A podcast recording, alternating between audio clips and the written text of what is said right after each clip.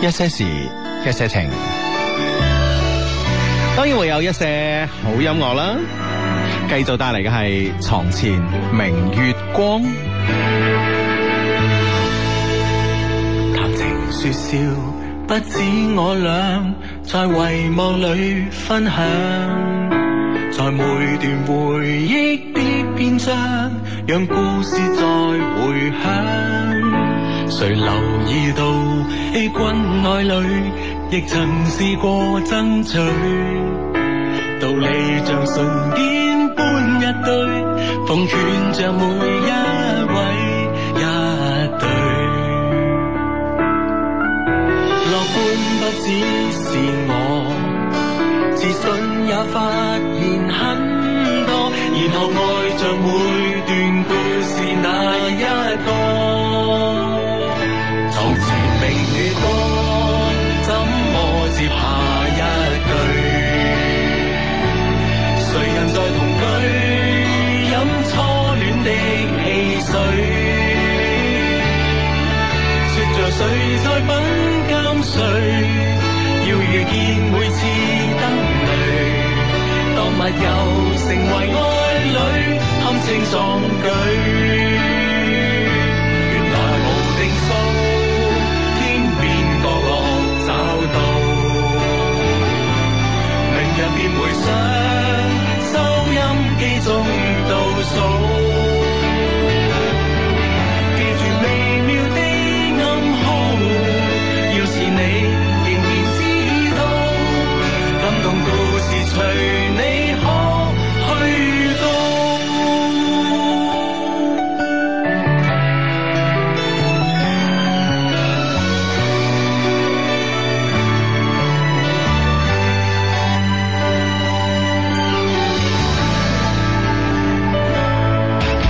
無言以對，十分有趣，亦曾試過淌淚，渡過十數載的興衰，未理會錯失的字句。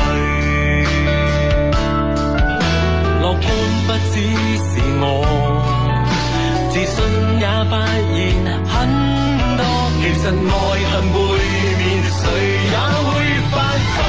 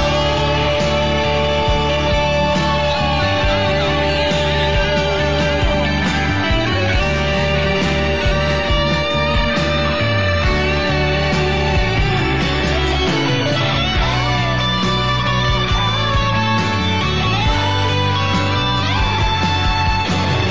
床前明月光，請緊接下一句。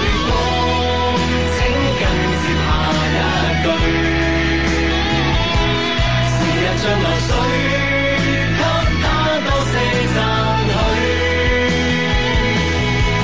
撇下無謂的差距，也別要後悔怎對。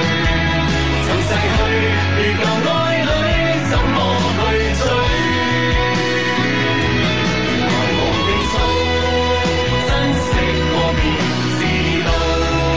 明日便回想，收音機聽倒數。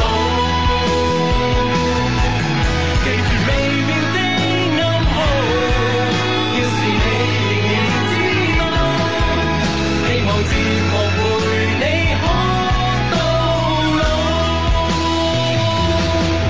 只望記錄了一些事情無數，因為有場這班 friend 才做到。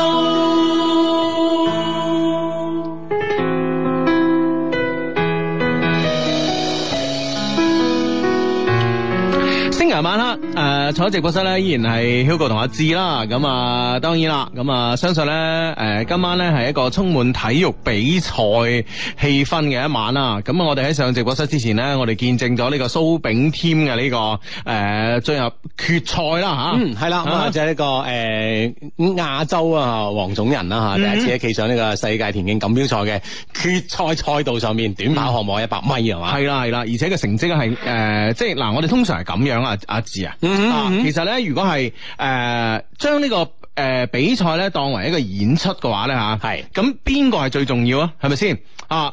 诶，作為一個演出嚟講啊，咁樣第一個出場嘅開場嗰個歌手係最重要啦，啊，係啦，係咪先？或者咁係啊結尾嗰個啦，嚇。系最勁嗰個咧，就當然係擺結尾嘅啊，我哋叫壓壓軸咁啊吓。係咁啊，蘇炳添咧喺佢喺佢呢個決賽嘅首秀裏边咧，佢係可以壓軸演出嘅。嗯哼，嗯，啊咁即係可以同你冠軍得主啊係嘛，博爾特相提並論係啊，冇錯。絕對係啦，咁嗯呢個係呢個啊中國人嘅驕傲啦，特別係係短啊，跑項目方係啊，面，係啊，係啊，咁樣誒、呃所以咧呢、呢個我哋咧就喺、呢、個呃上直播之前，哇，自好興奮，哎呀，九點三啊，我哋可以睇埋啊，咁系樣。嗯啦，咁啊睇完即係，哇十秒鐘啫，好快完噶，其他咧都睇到九點二十五分啊， 先睇完啦，因為中間有朗朗嘅表演啦，咁係朗朗出嚟主要係打攪呢個博爾特 嘅， 九九唔搭八。 佢意思係我手快過你隻腳咁 啊，唔知點咧咁啊。系啦系啦，啊呢诶又又真係一個插曲啊！呢呢樣嘢用插曲呢個呢個詞嚟用啊，啊，好即恰當係其實道理上咧，我印象當中睇過咁多屆嘅田徑賽事，無論奧運會又好，田徑錦標賽又好，係真係冇呢啲咁嘅花絮喎。係啊係啊，一百米之前咧，誒、有一個著名嘅鋼琴家出嚟咧，就係、唔知九秒二幾啊，彈一首曲咁樣啦。 係。啦係啦係啦，隻手快咁樣。 係喂，如果咧其博爾特嘅表情相當無奈係嘛？ 你搞咩啊你？係啦，啊，真係得喎呢個呢個啊！其實咧，誒、誒、我覺得應該朗朗咧，誒、喺鋼琴界咧，其實個手唔算快，嗯嗯哼，係嘛？係佢啊唔，算最快一個啊？佢肯定唔算啦。我哋嘅 friend 最快，哦，嗯哼誒誒，嗰個嗰個咩叫誒誒、之前咧叫做薛少超，係啦，嗯哼，而家已經改咗名啦。啊，哦，我唔記 得。薛少秋啊，係啊係啊係啊，佢係最快嘅。係啊係啊係啊中國鋼琴誒鋼琴界咧，佢手係最快，我啲 friend 嚟噶嘛，係係啊。咪先？就係，但係嗰次點解即係同我哋宵夜之前，佢又嗯唔整一段咁嘅插曲 啦，即係晒下冷先手快哦喎。係啦，咁啊呢個誒恭喜蘇炳添啦，其實咧始終就係一個中國人咧，可以企喺呢個一百米嘅決賽呢個跑道上面嚟講咧，真係一個好難得嘅經驗噶啊嘛。希望係啦佢咧就再接再厲嚇，嗯咁樣誒都有再一次咧同呢個博爾特啊呢啲誒呢啲咁嘅高手啊，啊！呢啲咁嘅高手咧，就你比拼嘅呢個機會吓。嗯，OK，咁啊，诶，富力咧今晚啊幾好波啊，二比一就贏咗波咁啊啊，即係終於喺誒即係臨完場咧，唔會俾人哋絕殺扳平，或者係俾人絕殺即係贏埋添㗎嘛。嗯。咁啊，攞咗好寶貴、好寶貴嘅三分㗎嘛。係啦，咁啊，诶，而家咧呢個上港咧同呢個上海申花打成點咧，就真係唔知喎啊吓。嗯哼，系啦，咁啊，關鍵咧，因為咧上港同恒大咧呢個榜首之戰啦吓，嗯就相當膠着嘅一件事啦。哦，已經有 friend 同我哋講啦，佢話：，唉，上港啊逆轉贏波啊，恒大依然落後，咁啊落後一分啫。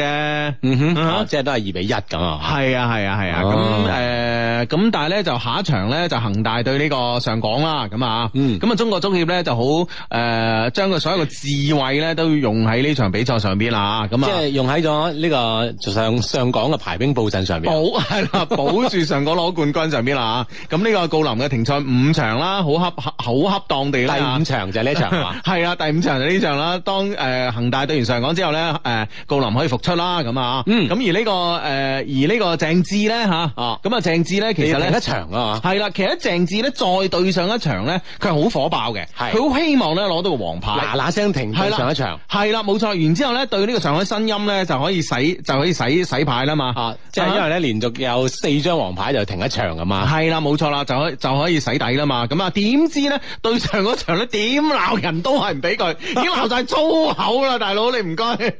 咁我可能冇咁過分嘅啊， 即係都冇爆粗，啊但係 咧啲動作大啲啊， 但係呢個火候未掌握得好啦啊，總嘅嚟講啊，冇辦法攞牌。系啦，咁咧就所以咧就其實咧誒、呃其實對於呢樣嘢咧，有啲 friend 咧都話咧，其實對呢、個誒新音咧，使唔使上到呢個鄭智？就話咧不如咧就將佢留起，即係好驚佢呢場波有黃牌。嗯，啊，結果咧呢、個啊真啊係大真係啦嚇。啊，大飛咧都係都係話，哎都係上仗鄭智，點知咧不幸言中啦咁啊！不過咧好難講嘅，我覺得，我覺得大飛咧其實作為一個誒、呃世界級嘅教練咧，其實佢其實好清楚，呃其實咧無論係鄭智咧誒喺對呢個新音咧攞唔攞到黃牌嘅嘅話咧吓，其嗯實如果鄭智咧喺對新音冇誒攞唔到黃牌嘅話，其實可能係仲仲差嗰個結局。即係你意思話佢即係積咗未來嘅對上港上有機會上場嘅話咧，係可能上冇攞咗紅牌啊，係啊，應該係紅 牌。咁啊，我覺得咧，恒大對上港咧，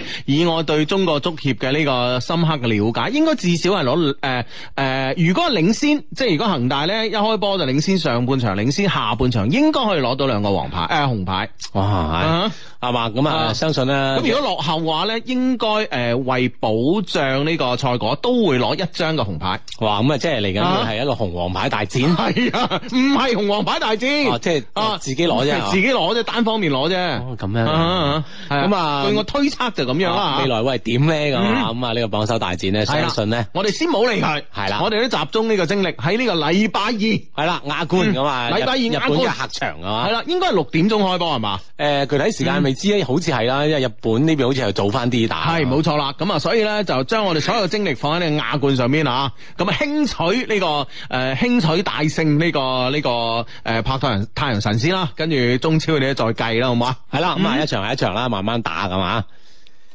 咁啊，嚟緊嘅賽季尾咧，咁啊，相信咧就係呢啲賽事咧就越嚟越緊張啦。咁啊，中意足球嘅朋友咧，相信咧都，誒，我話都 OK 喎。咁啊，連續有咁多場波可以睇係嘛。嗯，係啦吓，OK，咁啊呢個 friend 咧就親愛的 Hugo 阿志啊，跟住落嚟咧有機會去廣東廣播衛視嗰個節目組嘅實習，唔知有冇機會呃偶遇兩位大佬咧？初入電視台啊，誒、求大佬俾啲建議咁啊！我覺得咧，誒、任何一個年青人咧，啱啱入一個一個任何一個公司啊部門啊吓，去實習嘅話咧，關鍵咧就兩個字勤力。係啦，勤力再加上聽話啦，咁啊，可以咧即係話誒直接指導你嘅人咧就叫咩做咩咁樣樣啊，咁啊盡力咧多啲啦誒去觀察啦對方誒呢啲你啲前輩們做緊咩可以學到嘢咁嚇，嗯冇錯咁啊啦即係唔好話誒懶啊攰啊咁啊避一避咁啊真係學唔到嘢㗎。係啦，呢個係工作態度方面啦，感情處理方面咧，其實都係要俾個秘笈大家噶吓，即係唔好話誒去到咩電視台啊，或者去到誒、呃、電視台固然之即係美女主美女主持多啦，美女多啦吓。係咁如果你係去到電視台好，去到或者普通公司都好，可能都會有靚女噶嘛，係咪先？啊咁呢個時候咧，冇急住，冇急住出招，你明唔明白？因為作為一個誒。呃誒、你咧喺其他人眼中啦嚇，喺呢啲誒機構又好，單位裏邊又好咧，啊、你喺誒、呃其他人眼中咧係你係一個誒、呃、外嚟嘅人，一個新仔。係嗯，咁你一嚟到咧，哇，已經係對呢、個誒、呃、對呢、個即係誒全單位啊、全公司啊最靚嘅呢個美女咧，虎視眈眈咧，好容易咧惹起同事之間嘅反感嘅。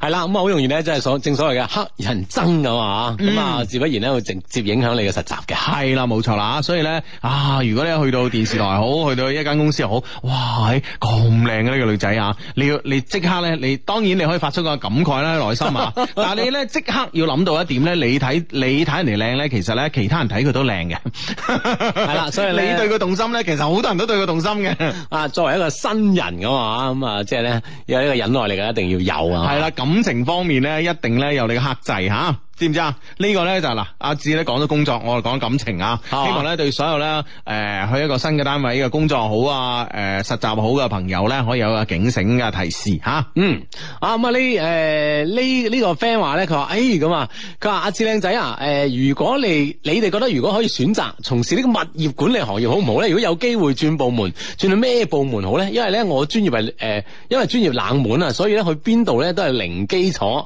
開始學習咁樣。嗯。啊，咪係咪好多 friend 都要準備翻工啦？ 啊，物業管理其實唔係一個冷門嘅專業嚟嘅喎，係而嘛家你真係啊，物業管理即係你講，你話廣州市即係每一棟樓嗱，即係冇講啲舊樓啦，每一棟嘅新樓啊，無論住宅好寫字樓好啊，都係有呢個物業管理嘅喎。係啊，都都離唔開呢個專業咁樣。嗯係啊，係啊，係啊，系啦，咁啊零基礎，你新人零基礎係自不然噶啦，嗯啊多好似頭先嗰句話，多啲跟啲啊之前嘅前輩啦學下下咁樣，OK 啦。嗯，好咁啊！呢個 friend 咧叫阿 Candy 一啲事一啲情啊，佢話男神 Hugo，我係嚟自咧特立尼亞和多巴哥嘅 friend 啊，我依家咧同我嘅一歲五個月嘅仔仔咧一齊聽緊你節目啊，幫我同阿仔仔講啊，Carlos 爸爸誒、呃永遠都咁愛你啊，希望咧 Carlos 聽到啦啊，嗯嗯，Carlos 啊，一歲五個月，啱啱係好好玩嘅時間嚇，係嘛，嗯咁啊可以慢慢同佢一齊玩啦咁。啊嗰日咧 boss 幾得意啊，同我講，咁咧就誒、呃即係因為我好中意整佢嘅，啊，即係小即係撩華佢小華得意啊，即係我用手搣下佢塊面啊，即係揭下佢啊，即係總之啊係當佢玩具咁搞嚟搞去啦，你明唔明話啊哈？即係見到得意嘅小朋友，你都會咁樣噶啊哈嘛？即係撩佢玩。 系啦，唔係撩佢玩就係搞佢，你明唔明啊話？我幫你即係即係美化 下、修飾下，即係你個人真 係。即係 OK OK 你搞佢 即係得未捻啊 捻下佢塊面啊，捻下個鼻啊，拧下耳仔啊，揭下佢啊，咁 你會覺得好過癮噶嘛？ O K，啊咁啊點啊？你即係你搞佢之後，佢有咩反應？啊跟住咧，佢嗰日咧同我好即係嚴肅咁樣同我講，好嚴肅咁同我講，佢話芭比啊，咁啊，我話咩事啊？佢話咧誒，我五歲半以後咧，你就唔可以搞我 啦。诶，即係一就叫你珍惜呢個時 間啦。第二，佢有冇講理由啊？冇啊你你冇問唔佢係理由啊？我覺得佢係長大咗，長大咗啦，開始有自尊心啦。啊佢覺得咧，成日咁俾人搞 咧，好唔自在。咁其實任何一個大人都會咁啦，係咪先？有人見到你搣下你塊面啊，諸如此類，你係好唔自在噶，係咪先啊？係嘛啊，見面啊，激你啊，咁 啊。 所以咧，我咁誒、距離佢五歲半仲有幾多時間咧？我會爭取 要 嘅，珍惜啊！我要珍惜啊。 係啊，咁樣。咁你話呢段時間你唔怪得芭比啊？你話 咁啊？唔係，跟住咧，跟住咧，我而家我而家搞佢咧，佢就佢就問我，我而家五歲幾個月啦？ 我話你放心，未到， 未到，到咗佢啦，你知噶 啦。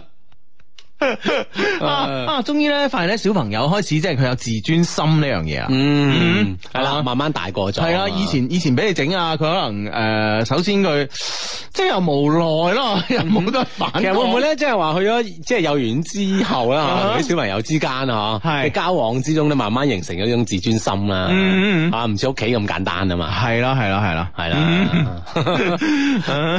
咁樣樣係嘛？啊呢呢個 friend 喺微信話：，誒今日咧係我女朋友生日啊，佢叫阿蘇啊，幫我祝佢生日快樂啦，咁啊，嗯係生日快樂，生日快樂，係嘛？嗯你今日都我哋都有個 friend 生日㗎喎。係啊係啊係啊係啊！呢個劉永平啊，嚟自呢個廣誒廣東電視珠江台啊。嗯，嗯係啦，咁啊，劉永婷咁啊！啊，生日快樂，生日快樂生日快樂所以咧，你今晚切生日蛋糕嘅時候咧，我哋呃誒啱啱做完節目啦嗯嚇，嗰日十二點啊，啱啱做完節目，但係咧就誒唔可以到現場啊，同你一切齊蛋糕啊同你一齊唱生日歌，陪誒陪你一齊即係誒呢個吹蠟燭啊，然之後咧許願啊係啦，然之後咧就執個蛋糕落塊 面度。 即係最大嘅遺憾就冇分蛋糕， 質落呢個女主人嗰啲面嗰度。 雖然我哋冇份陪你掟蛋糕，啦咁掟到啊即你係周身污糟邋亦遢。都懇請現場，即係喺現場嗰啲 friend 啦啊，誒，即係即係唔好吝惜你所有手上嘅蛋糕啊，係啊係啊盡情咁向呢個女主人身上。 係啊，掟過就得啦，佢係啊係佢啊好開心，係啊佢呢啲就係對佢嘅祝福。係啦，佢好 enjoy 噶，知唔知啊？嗱，我知道咧，即係誒、呃通常咧，我哋做緊節目嘅時候咧，都有好多嘅今晚會赴會嘅朋友會聽啦嚇，係包括馬馬啊羅啊呢啲呢呢啲 friend 啊，馬馬嗱，幫我哋幫我哋掟個蛋糕嚇、啊，掟多兩嚿啊！嗯，掟落頭髮度好難洗啊，好乾㗎， 你有 你有咩賴我兩個？哦哎係啊，你話 Hugo 阿芝嗌嘅。係有啊咩賴晒我哋兩個身上得 㗎啦？係啦，生日快樂，生日快樂，生日快樂係啦啊！ 係啊，呢個 friend 咧就話咧誒。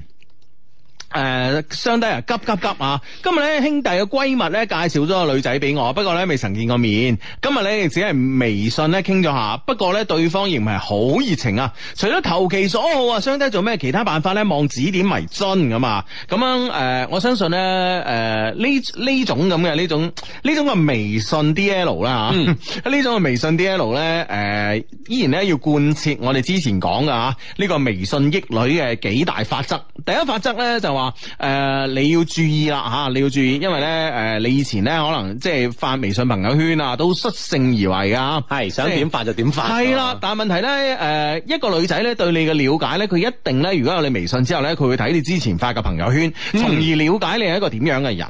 嗯啊，你咁明白啊，就所以咧可以將之前咧你覺得率性得滯嗰啲微信咧，嗯啊酌情啊刪減一啲，係啦，冇錯啦，因為之前嗰啲嘢咧刪減咧，其他朋友又唔會誒、呃、發覺，又唔會留意到又啊唔。會留意到嘅。咁啊，首先喺微信上面咧樹立你自己嘅形象先啦嚇。啊！清理啲不必要影響你形象嗰啲微信咧，係啊全數清清理晒。係啦，冇錯啦。咁啊，另外咧就係、呃今日啦，你認識咗一個誒咁、樣嘅女仔，我覺得你今日咧可以適當咁發一個朋友圈咁啊，啊，即係即係嘅內容咧，大概係就誒、呃大概咧就咁寫就話咧誒今日咧可能係對好多人嚟講係平平無奇嘅一日，但係咧對於我嚟講係充滿咗特別嘅意義，很高興遇誒、呃、認識你，或者很高興遇見你。咁、啊哈我覺得咁樣咧已經足夠噶啦。啊，即嗯係哼首先咧就係啊呢個當事人咧，絕對係明白啦，你講緊係佢啦，哦嗬嗯，咁但會唔會咧引引起咗自己周遭朋友嘅好多嘅誒咁樣咧？誒誒咪 誒 咯，誒又如何啫？係咪先？係啊，咁啊，或者可以同啲朋友之間嘅對話，當然佢可能唔一定有女朋 友嘅朋友圈啦，嚇。啊係啊，呢件事咧，嗯哼讓對方知道，哦，原來你哋兩個人嘅遇見咧，對於佢嚟嗯講哼係一件好開心、好開心嘅事啊！嗯啊，係啦，所以咧啊，一定啊，咁啊，一定咧要做好呢呢啲嘅微信追女仔嘅呢個準備功夫吓。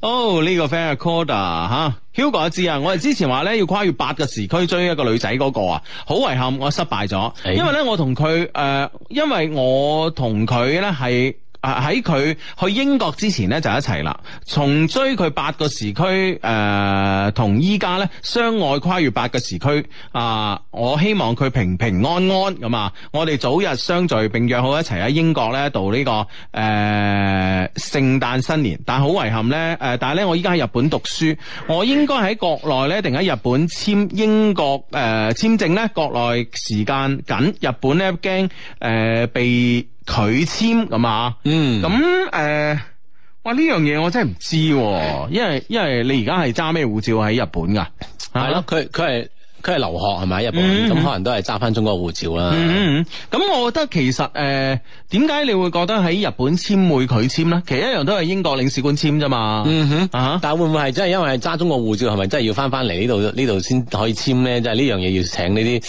專關即係專業嘅人士啦。應該係唔使嘅。應該哎唔使。應該唔使嘅，因為咧你係誒、呃你其實。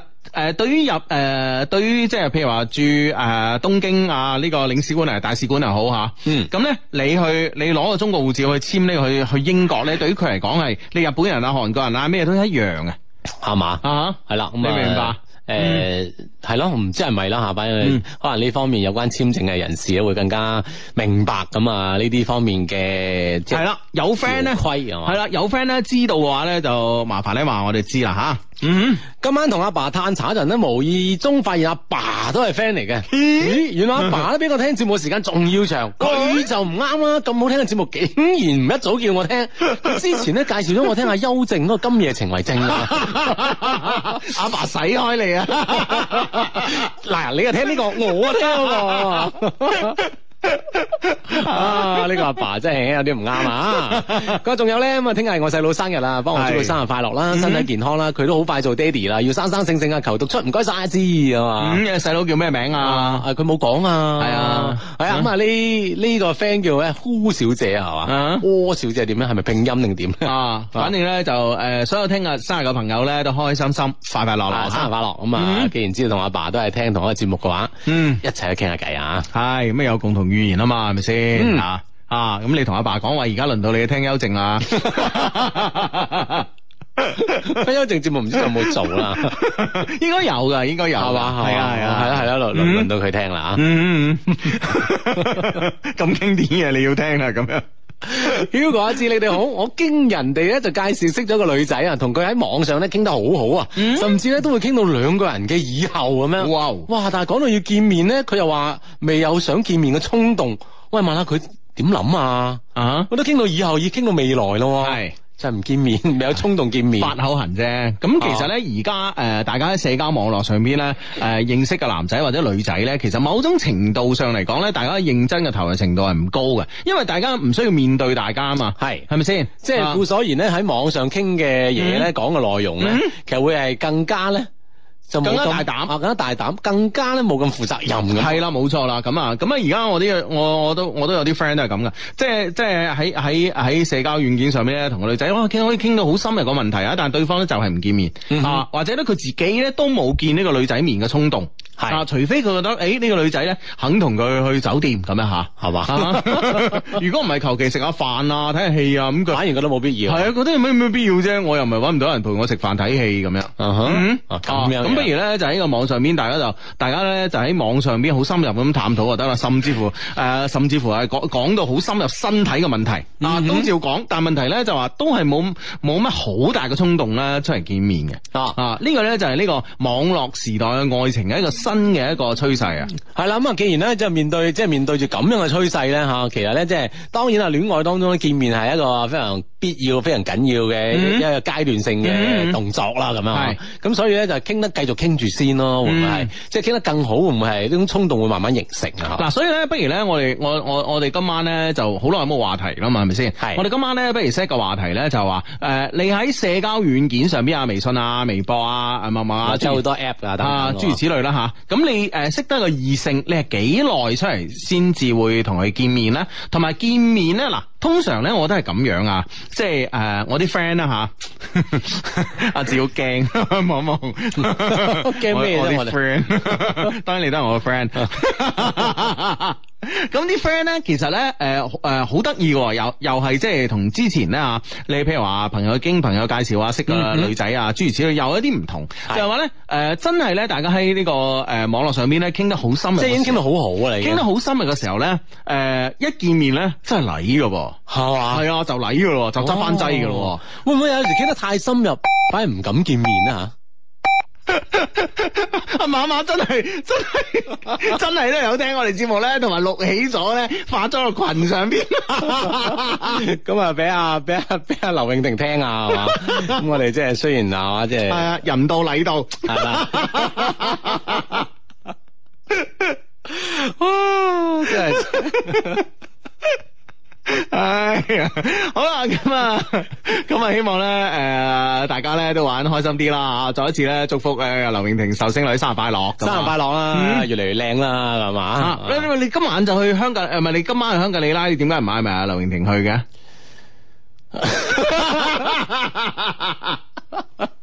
啊！我明，嗱嗱嗱嗱我明，我明，我明。作作為一個作為一個壽星女，係啊，今日佢正日生日啊，係係係我諗咧係嘛，係一定係敷晒㗎啦嘛，咁啊，係喎，係咪係喎先係？喎如果唔敷係啊啊嘛，正確係陰咧。係啊啱唔啱先係啦，唔敷都扮敷 啦。嗱，呢個你講啊， 所以咧，你更加應該攞呢個人情，係嘛？係即係我點都要請佢，係啊咁你啊，扮敷嘅時候咧，係啊就拒絕咗我，係啊，係嘛？係咪先？哦哇，知啦，咁你點解你又唔識做呢件事？乜啊我你都去香格里拉㗎？我唔同啊，係咪先 啊？我真係拖男帶女咁，我點去 啊？我點嗌佢啊？係咪 先？反正都佢都會拒絕你㗎嘛？我諗住留呢個機會俾你噶嘛，真啊嘛係啊，哦這係樣咪子先哦？哦唉，真係錯失良機，唉，諗唔到你都係咁樣啊！你真 係，唉呀，咁樣樣係啊嘛。喂，話時話你嗰件扒食唔食得晒啊？講真咧，真係真係 份量 份量真係好夠啊！我真係真係好夠好夠咁啊！即係好味之餘咧，咁啊真係哇，係咁砌咁砌啊啦！我見你影張相出嚟咧，嗰啲誒配菜啊、粟米啊嗰啲，都仲剩翻啲啊啊薯仔啊嗰啲都未食完喎吓。係啦係啊，啦，唔得喎！但係咧，嗱，我今日咧，我去食嗰碗麵嘅話咧，我覺得係係辣，係咪係辣辣酸爽係咪係辣辣，係辣。啊但係對於我嚟講咧，吓啊，打遍成都無 無無對口， 冇一個人對我口型啊嘅人嚟講咧，其實我覺得係辣，但係咧，我三分鐘之內都食晒，嘛我連啲蝦都食埋係嘛啊！誒，嗱，蝦係包括蝦殼嘅。係嘛，嗯全部咁嚼啦，因為因為計時間啦，唔係你你講講得就係咁吞唔啊！係啊，呢樣嘢知唔知呢、個誒、呃、蝦殼咧，其實有好豐富嘅呢、個誒、呃微量元素啦，同埋鈣質噶嘛，係嘛？間唔中食啲係冇乜問題嘅。啊哈嗯哦只要你嚼得爛。啊哈嗯咁樣樣係啦，只要咧就搣咗嗰度尖，即係嗱，即係蝦唔好頭拮親啊係啦，蝦頭嗰度咧，誒、誒，前面有個槓嘅，係啊，嗰、個尖一定要搣咗佢，其他咧照嚼冇問題嘅。嗯，哦因為你就算你話，哎呀，誒，嚼得唔係好爛啊，棘住喉嚨，你仲有碗湯噶 嘛，所以同送㗎喂。所以咧啊誒呢個呢個呢個誒呢 唔個係你，即係你咪當然啦，你誒自稱啦嚇咩嗯打遍成都冇冇對口啦。係 食遍成都冇對口係係係，即係咁即係話咁啊，即係咁猛嘅朵就另計啦嗯。對一般嘅廣東人嚟講，啊，掂唔掂啊？嗱，我嗱，覺你得咁係樣三分鐘，我三分鐘五分鐘得唔得？五分鐘啊。即係慢慢咁樣，特別碗湯我覺得真係啊，有啲真係熱辣嘢喎嗱，關鍵有啲熱嗯嚇、啊如果拎上嚟攤凍咗咧，我覺得我仲可以快啲。係 嘛？哦，係啊，其實我唔係太中意食熱嘢嘅人嚟嘅。哦嗯，我覺得正常嘅速度咧，誒、就應該係五分鐘應該搞得掂啦。搞掂，嗯，搞即掂啦係成成碗呢個啊誒冬陰公酸辣麵啊！你俾一分鐘嘅攤凍，再俾一分鐘嘅剝蝦殼。啊哈，嗯哼。其他就其他落晒啦，係嘛係嘛？其實啲咩誒九層塔啊嗰啲好食噶嘛，嗰啲配菜 OK 係咪先？啊啊，我覺得冇問題。汁都舐埋，係啊， 嗱，你覺得你覺得呢、個呢、個如果五分鐘食你嗰個肋排，你食唔食得晒？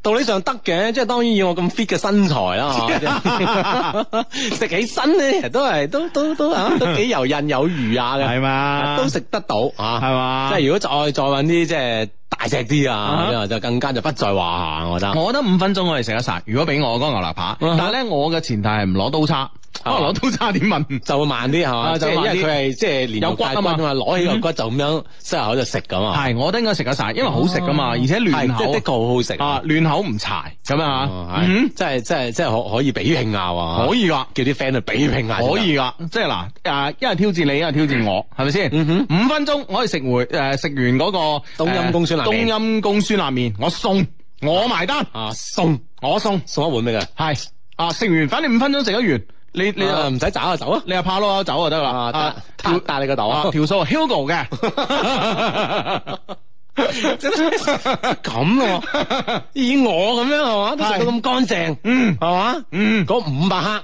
個牛肋扒係啊喺落落排館啊嚇，係係啦，五分鐘搞掂，係我嘅係嘛？阿志嘅阿志嘅啊，即係你食搭完食完又食完怕攞可以走啦，唔使埋啊單。我個袋，係啦，係啊。啊，咁聽日就真係真係要開始做工作咯，我哋聽日唔得，聽日喂即係聽咧日。我哋去做工 作。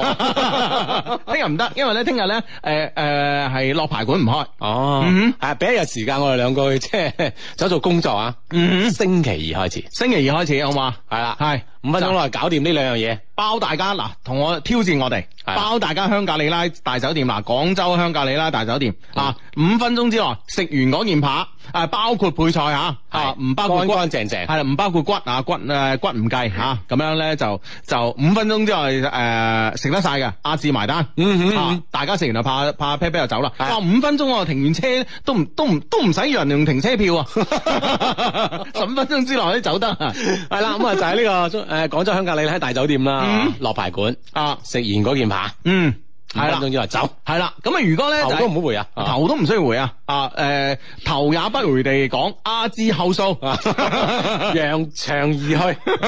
係啦，咁如果咧就係五分鐘之內可以咧，誒、好似我咁樣啊，當然啦，大家可以搣蝦殼嘅，我唔搣噶吓。咁咧五分鐘之內咧食完嗰碗咧，誒、冬陰公酸辣麵連湯都飲埋，啊五分鐘之內可以完成嘅，答我檔嗯哼，Hugo 後數你就可以走啦，係啦，哦，係。得唔得？得唔得？就咁得啊！星期二開始啊，星期二星期一我聽日咧，我哋要準備下呢件事啊。嗯，點樣同佢計下數先啊？ 呢個 friend 話我驚老闆捉我洗碗，喂，我哋喺度，我哋對住成億人講嘅說話喎，係咪先？唉喎哦，friend 嚟噶嘛，係咪先？係呢個 friend 哇，點都要早隊去食啦嗱， 嗯叫叫老闆咧攞住個表喺隔離計時間。喂，老唔係你應該你攞表幫老闆計時間啊咩？以我嘅鐘為準 咁。五分鐘啊，就係就係就係一個時間門檻噶嘛。係過咗咁啊，OK 係嘛？喂，好似大家好似冇咩興趣咁喎，係嘛？即係覺得我哋講笑 喎。我哋咁似一個講笑嘅人啊啦。我哋當然係充滿幽默感嘅人 嚟嘅。但係即 係即係涉及到呢啲埋唔埋單嗰啲事啊，大家聽我哋節目咁多年，你係知係啊道我哋好均真嘅，係冇錯啦吓，啊特別係唔埋單呢啲事，我哋更加均 真。 係你哋唔使埋單啊， 所有 friend 係唔使埋單啊。如果即係唉按照呢個要求去完成嘅嗯話，嗯嗯，啊大家有冇興趣先？嗱，如果有興趣，有興趣就搞下噶啦，係咪先？係啦咁啊，大家喺微博啊、微信度咧，同我哋講一講啊，有冇興趣？有興趣咧，我哋就兩個聽日去就同佢傾一傾啦，係嘛啊嗯？現現場現場展示下俾 香港嚟嘅大酒店啲人睇下，嗯啊，我哋咁樣食法嘅咁樣，冇錯啦，紋身佬你嗰邊揾啊，嗯 哼。 不同 人傾咁，已經要讚下馬仔先啦，係咪先？ 即係要立下衫、立下袖啊！紋身紋身佬啊，邊度使壓衫啊？就一凡係凡係紋身嗰啲中意着背心噶嘛，從來唔着 長袖。從來冇有袖啊件 衫。呢樣嘢你多慮 啦，知唔係真係嘥咗啊！係啊。嗱，紋身大隻佬，你聽日揾十個，我揾十 個，跟住我哋踩上香格里拉講數。咁唔係 咁咁，我哋幾幾時即係公佈下我哋嘅講數成唔成功？ 我諗 即係道理上係成功嘅，係啊係啊以我哋係係嘛 啊，啊我哋輕易唔出場啊嘛，係 咪咪就先？係咯，我哋仲要嗌埋啲紋身大隻佬啊， 係咪先？唉。係嘛？一去到啊，大隻佬無言的靠近我， 咁啊，當然啦，咁啊都有啲 friend 就話：哎，報名啊，報名啊，咁啊係啦係啦。嗯有時咧，我哋就傾掂條數咧，我哋度定一點點樣報名咁樣啊，嗯點樣就係嗯食飯唔使錢。哼，係啦，係嘛，手瓜起晒剪咁呢啲係啊呢啲嘢，真係冇手瓜唔使起剪，只要識我哋食飯都唔使錢。啊係啦係啦嗯，我哋手瓜起剪嘛，有時係嘛，係啊，我哋手瓜都未必起剪，但係我哋有大隻佬紋大隻紋身佬起剪啊嘛。係啦，所以你哋就放心吃喝咁就得啦呢。個 friend 話以後一日三餐都喺香格里拉食啦，咁啊，誒好遺憾地講誒講俾你聽啊嚇，誒嗱呢兩間餐廳咧，香格里拉呢兩間餐廳啦，誒呢個落牌館同埋東南小館咧，都係淨係開晚市嘅，嚇，仲有禮拜一唔開添。嗯，係啦，咁啊，所以呢樣嘢咧，咁啊，我我哋同佢傾下嘅時間方面啊，係啊，哇，如果得嘅話就禮拜二啦。係咯係咯，嗯我哋即係即係傾得好咁，好快禮拜二應該可以開始。係啊，咁啊，聽日禮拜一啊嘛，係咪先嗯？啊，聽日大隻佬，誒，朝頭早大隻佬，誒，十點得唔得？十點半。係啦，嗯，傾到十傾到十二點。係啊。喂喂，你使傾到咁啊耐咁嘅咪 咩？定係晏晝出去 傾啊？食埋喺嗰度食埋餐。東華眼中唔開咯，唔係，即係我哋下晝先去傾，啊哈傾到咁上下咪食埋夜晚餐。東華人唔開咯，誒，阿哦羅排哦館係喎星期一係咪先唔開喎啊，真係你個人 真係。真係 急你知唔知？急啊你知唔知？ 咩咩話好啊？哇！我就喺白雲隨時過去咁樣。O K 啊，啊啊係啦，有等冇？消息。係啦，有冇人知道誒、呃有冇人知道呢、個誒唔、知道廣州香格里拉大酒店喺邊度咧吓？啊咁啊，請向搜啦，百度地圖好，高德地圖啊好，啊嗯自己去搜索咁就得啊。嗯，嗯嗯哇！呢、個 friend 話，Hugo，我驚我哋班 friend 食到你哋兩個破產喎、啊呢樣嘢咧，小童我哋擔心吓啊即使咧，我同阿志咧嘅家底唔係好厚嘅話咧，我哋身邊咧仲有啲家底好厚嘅，例如我哋嘅小助 理。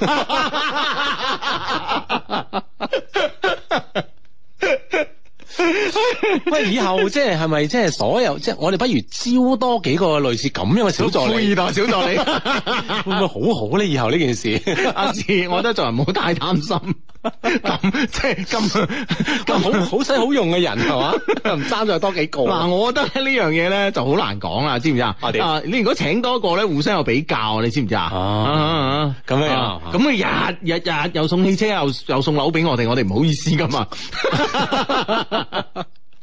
嗱，講起呢個小助理咧，誒、今日咧，終於，終於咧就係、舉手投降啦，話頂唔順啦嚇！嗱，呢個錯錯着數咧，從星期四晚嘅呢個八點鐘開始咧，到依家咧已經星期四、星 星期期日晚啦，係啦，咁啊已經到星期日晚幾日啦，知？啊，四六六日六日咁係啊，啦四日啦，頭尾。係啦，頭尾啊三晚啦已經啊，咁咧咁咧已經係即係佢已經話頂唔順啦，三四晚啦咁啊，咁咧就誒、呃小助理咧今日咧同我哋講，即係佢決定啊，即係嗯 呢樣嘢即係佢唔係老闆，佢決咩定啊？佢佢決定話做到今晚嘅十二點啊！我哋呢個 Love Q 誒嘅呢個錯有錯着數啲活動咧啊，即將結束啦。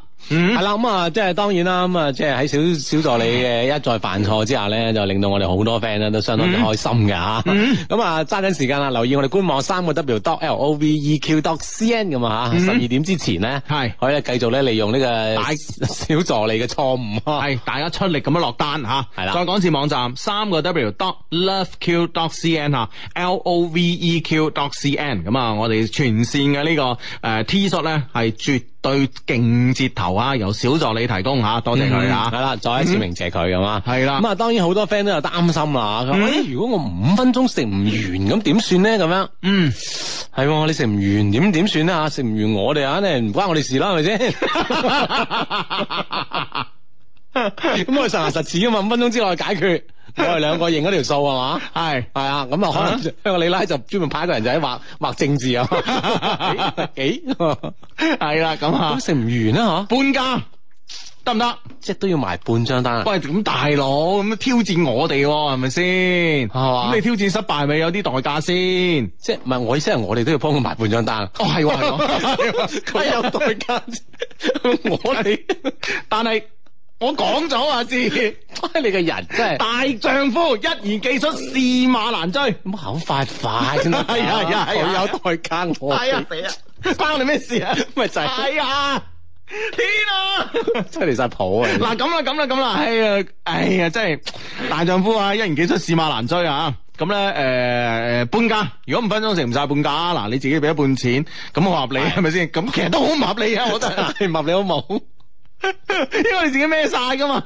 係啦係啦係啦，啊哇係啦，啊哇，啲 friend 都幾 OK 喎。呢個 friend 話五分鐘食唔晒，報商單嘅名打八折，好啊好過我哋頭 先，好過你口快快嗰啲啊喂。唉，係我唔啱，係我唔啱啊！哇！呢、個 friend 話：，喂，佢傾訴使乜等我開門㗎？破門而入啦！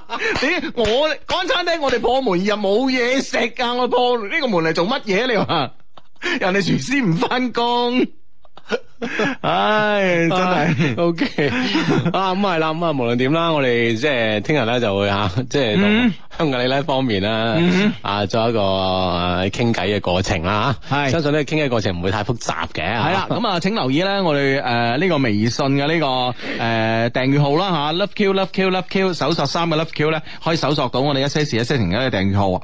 同埋咧，我哋聽日嘅啊誒 Love 誒 Love Q 嘅官方微博啦，同我同阿志嘅微博咧，我哋都會第一時間咧話俾大家聽，傾完數之後嘅結果係點樣啊？係啦，咁啊，當然啦啊，即係诶，小助理就為我兩個服務啦，我哋就希望可以 所以可以為所有嘅 friend 嚟服務啊。 嗯。啊！呢、個 friend 話真定假噶？我喺上海都飛過去食啊！咁啊，呢個 friend 話哇，我喺騰衝啊！咁啊 樣。嗱嗱聲改機票啊之類嗰啲傾啦咁樣，唉，真哦係啊嗯哇！呢個 friend 就話，即係啲陰謀論好勁啊！喂，你哋會唔會叫嗰個老闆咧加大碼個碗㗎，裝滿晒湯，飲極都飲唔完咁 樣？唔會唔會嗱，嗱，我哋喂嗰我嗱，首先咧，我哋而家講緊講緊呢間咧就係、誒、世界知名嘅五星級酒店香格里拉大酒店。啊嗯，哼香格里拉喺呢個酒誒誒、酒酒店店界業入邊啦係舉足輕重嘅，係咪先？如果係佢哋應承。啊！佢哋應承咧，我哋我哋搞呢個挑戰咧，咁一定咧就唔會出貓，你明唔明白啊？嗯。係啊，啊係咪啊？又冇冇理由㗎嘛？係啊係啊係啊，又唔使佢佢俾錢㗎係咪先？我哋喺度孭數嘅啫嘛，係 咪先？佢俾少啲添嘛，我驚佢係啊係咪先？但係我都信任 佢。唉，你明白喎啊啊！大大家唔好聽誒、呃大家大家大家即係唔好唔好即係話啊攞啲街邊嘅呢啲普通嘅食肆餐廳嚟做呢個比較。係係啦，咁啊嗯咁啊，啲 friend 就開始慢慢就開始即係將呢件事咧就開始信啦。 開始信。 喂，真係嘅真係真嘅真嘅真嘅，佢有冇規定可以食幾多份㗎咁樣？喂你你你食五分鐘都係食完一份，啊哈你想點啊？嗯嗯嗯喂，我我哋嗰邊畫緊政治計緊數喎， 你食幾份咁我想哋食同我哋啊！係啊，你真係我哋冇意見啦，係嘛小助理都有 啦。唉，哦呢個 friend 話今晚都係香格里拉飲喎，點解偶遇唔到呢？咁啊，你香格里拉你去珠江廳飲啊 嘛，係咪先？係啦，我啊哋大排筵席咁啊，係啦，你喺珠江廳飲，咁我我哋一個喺東南小館，一個喺呢個樂牌誒落樂排牌館館。咁啊，嗯嗯。嗯，啊！呢、個 friend 話，Hugo 阿志，麻煩你讀出啦。女朋友咧喺我哋嘅周年紀念日呢日咧就翻美國讀書咁啊。嗯今日啱啱到美國啊，由於啱啱到一個陌生嘅城市咧，佢心情唔係幾好啊。請幫忙咧用心情嘅語氣同佢講。伊利，雖然咧我哋暫時係異國戀，但係請相信我會等你嘅。夢漏發 生嚟㗎。好到 好明顯，伊利答應過你的，我們一起慢慢走。係嗯佢而家正喺去學校嘅巴士上邊，我陪佢一齊聽緊節目啊！而家啊，呢、個 friend 叫大話精啲一些事一些情，當然呢啲咁深情嘅説話，絕對唔係大話精嚟嘅。嗯，係啦，伊利啱啱啊，蒙牛咧就同你講啦，係嘛？ 蒙牛係個大 話精，唔係唔係講笑講笑啊！ 係咁啊，哇，好 sweet 啊！係啦，兩個喺異國嘅朋友咧一齊喺度聽緊我哋節目啊嗯啊！祝福兩位嚇，異地戀咧其實咧都係一件好美好嘅、值得紀念嘅時光嚟嘅。嗯，係咯，喺呢個戀愛中咧，其實對一個愛情嘅考驗啊。啊嗯吓，咁啊呢個 friend 話喂，你哋呢個即係免費咁樣食五分鐘之內食得完免費嘅話，咁有效期幾耐啊？至咁樣一一日定一個月咁樣？嗯，聽日我哋去傾，聽我哋傾我。哋去傾係啦嗯嗯，啊我傾到幾耐我哋同大家講下。係啊，係嘛？咁當然唔可以一年半載啦， 係咪先呢樣嘢搞死我 哋啊！啊但係一日呢啲咧又唔符合我哋風格，係太小氣嗯啊似咩樣啊？係嘛？太小我氣。翻頭半個月都唔知點好意思 啊！冇冇冇冇冇，聽日啊聽日 聽日聽日我哋傾下，啊！咁啊玩兩個禮拜都玩得起嘅，我諗嚇啊個零禮拜咧，聽日 越嚟越嚟越縮，冷 靜啊 冷冷啱靜啱半價已經太唔冷係靜啊，啦。太唔冷靜啊！冷靜冷靜啊！ 冷靜冷靜冷靜啊！ 好，一切咧以我哋聽日咧呢個官方微信啦、官方微博啦、阿志嘅微誒、呃微博啦、Hugo 嘅微博為準啊！係嗯啊，咁啊，希望啦，我哋可以同佢傾傾到一個好好嘅啊嗯狀況啦，咁樣啊，嗯嗯，係啦，咁啊，咁好多 friend 都紛紛都都即係立架生咁嘅樣啦， 嗱咩架撐嘅？ 去挑戰呢件事啦，咁樣。喂，我覺得嗱，其實咧，誒、其實真係噶，你只要中午嗰餐咧，你唔食嘅話咧，咁我覺得已經差唔多啦。系啦，即系养养又唔系叫养足 啦，系係啦啦，即即系係留好個胃啊，係，啦，呃將個胃嘅空間咧留到好充足，我覺得真係好簡單一件事。嗯，同埋咧，嗰嗰嗰件扒你知唔知幾多錢噶？你你今日去食，你知唔知幾多錢一件啊？你？我梗系知啊啦，你 啊几百大元啊，系啊，，幾百蚊一件嘅跑喎。系，啊，唔唔系啊唔系讲少噶，係啊仲仲有服務 費㗎，所以我哋即係有時啲嘢唔能夠講得太衝動啊，五星級酒店嗰十五個 percent 你都真 係。佢佢半價佢都要收係 嘛？係啊，半價都都收嗰服務費噶嘛，坐低飲杯水都收噶啦，係係係咪咁啊？應該係嘛？梗係啦，梗係啦，係咪先？係啊。 所以啊嗱，嗱我我嗰、個我嗰個扒咧，係真係，喂，真係啊，喂，不如我哋都係慎重啲好嘛？ 你你而家諗翻你幾多錢未啊？你三百三十八啊哈一件扒三百三十八，加百分之十五服務費，係啊，啊哈咁即係三，仲 要加翻，即係仲加多四啊幾五十蚊，啊哈三百八十幾，三百九啊幾蚊，啊哈成四百蚊就三百係四百蚊一件扒。呢件扒，嗯哼咁就算佢五分鐘之內食唔切啦，嗯哼，我哋都要揞兩百蚊㗎喎， 係嘛？你識計數未啊？哎呀，衝動係魔鬼。 咁你你你你嗰碗 面咧，我碗面我唔諗啦，嗯 我唔諗啦，碗面應該會好啲 嘅，碗面應該即係冇扒咁貴啦。唉，唉，唔好講啦呢件事啊，好快咁啊快啲 call call 多啲人係，聽日咧，紋身大隻佬咁啊過到應該有得傾嘅吓，嗯，啊！呢啲 friend 就話就話佢要組隊啦咁 啊，OK OK 啊，唔正嗯抽水啊，啊正待佳音嗯啊，好咁啊！呢個 friend 咧就係女朋友喺度畫我，陪我加班。佢叫杜蕾斯啊，幫我同佢講聲多謝晒啊！咁啊，有一個咁好嘅女朋友啊，真係女女朋友叫杜蕾斯啊咁，你姓杜嘅唔可以叫雷斯嘅咩？係喎嗯 Lace 咁啊嚇，你個英文名叫 Lace 咁嚇，啊吓，係咯，啊。